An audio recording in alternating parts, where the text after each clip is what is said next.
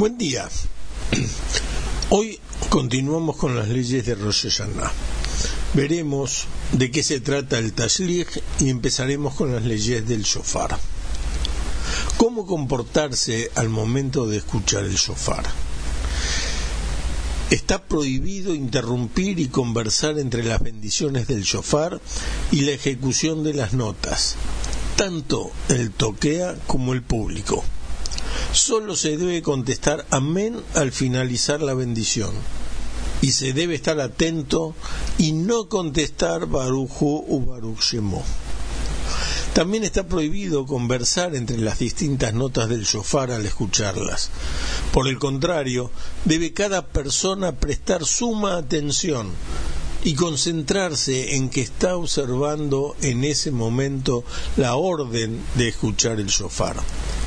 De la misma manera está prohibido confesarse, aún pensando solamente al escuchar el shofar, sino que debe concentrarse en cumplir la mitzvah y únicamente puede confesarse mentalmente cuando el toquea espera entre nota y nota. Hasta finalizar todas las notas está prohibido hablar y solo está permitido rezar. ¿Cuándo se escucha el shofar? El momento adecuado para cumplir con la mitzvah del shofar es el, el día y no la noche. En un principio, en este caso, el día se considera a partir de la salida del sol, pero si en última instancia lo escuchó desde el amanecer en la Muda Shahar, eventualmente también se considera una mitzvah. Nuestros sabios decretaron la prohibición de tocar el shofar en Shabbat porque sospecharon que sin percatarse trasladarían el shofar de un lugar a otro, cosa prohibida en Shabbat, para tocarlo o dirigirse a, a un maestro con el objetivo. Por consiguiente, aunque el shofar se encuentre en la sinagoga desde la víspera de Shabbat, está terminantemente prohibido tocarlo, ya que los decretos de nuestros sabios perduran para todas las generaciones y para todo lugar, aún en aquellos lugares que gozan de Erub, donde sí se permite trasladar. Aún así, por ser que el shofar se considera mukse, todo objeto que se prohíbe mover en Shabbat, también está prohibido tocarlo. Piense a ver si resuelve esta pregunta. ¿Hay alguna restricción por la que alguien podría no tocar el shofar? Las personas que sufren de sordera no pueden cumplir obviamente con este precepto y por consiguiente no pueden tocar el shofar, ya que la regla de nuestros sabios fija una persona no puede cumplir una mitzvah por medio de otra que no está obligada a cumplir ese precepto. En cambio, los que padecen de una insuficiencia en el oído, pero le es posible escuchar ruidos fuertes como el sonido del shofar, o que necesitan un audífono para escuchar, recae sobre ellos el cumplimiento de esta mitzvah y también se los considera aptos para tocar el shofar para que otros lo escuchen.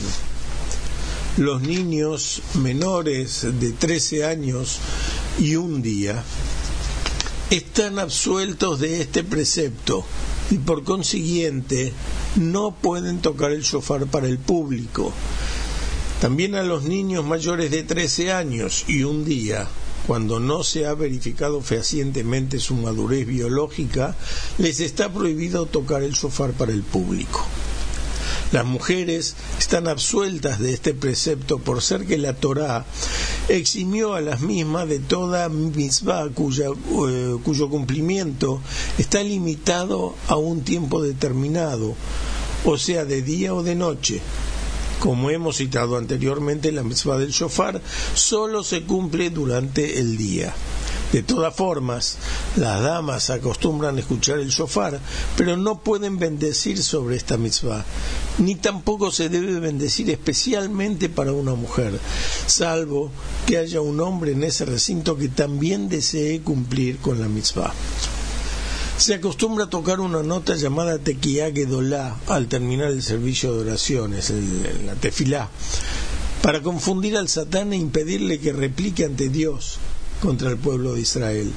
objetando que no tenemos, no le tenemos miedo al juicio y nos encaminamos a festejar con banquetes y a alegrarnos. La costumbre de algunas comunidades de Ashkenaz es no tocar una teruague dolá, sino alargar el último de los cien sonidos del shofar, la tequía. Al culminar los rezos está prohibido tocar el shofar sin necesidad, ya que solo se permitió tocarlo para cumplir con la mitzvah pero está permitido ceder el shofar a un niño pequeño al que se debe educar para el cumplimiento de las mitzvot, para que aprenda a tocar el shofar, y no cabe duda que no recae sobre esto ninguna prohibición. Que tengan todos un excelente día.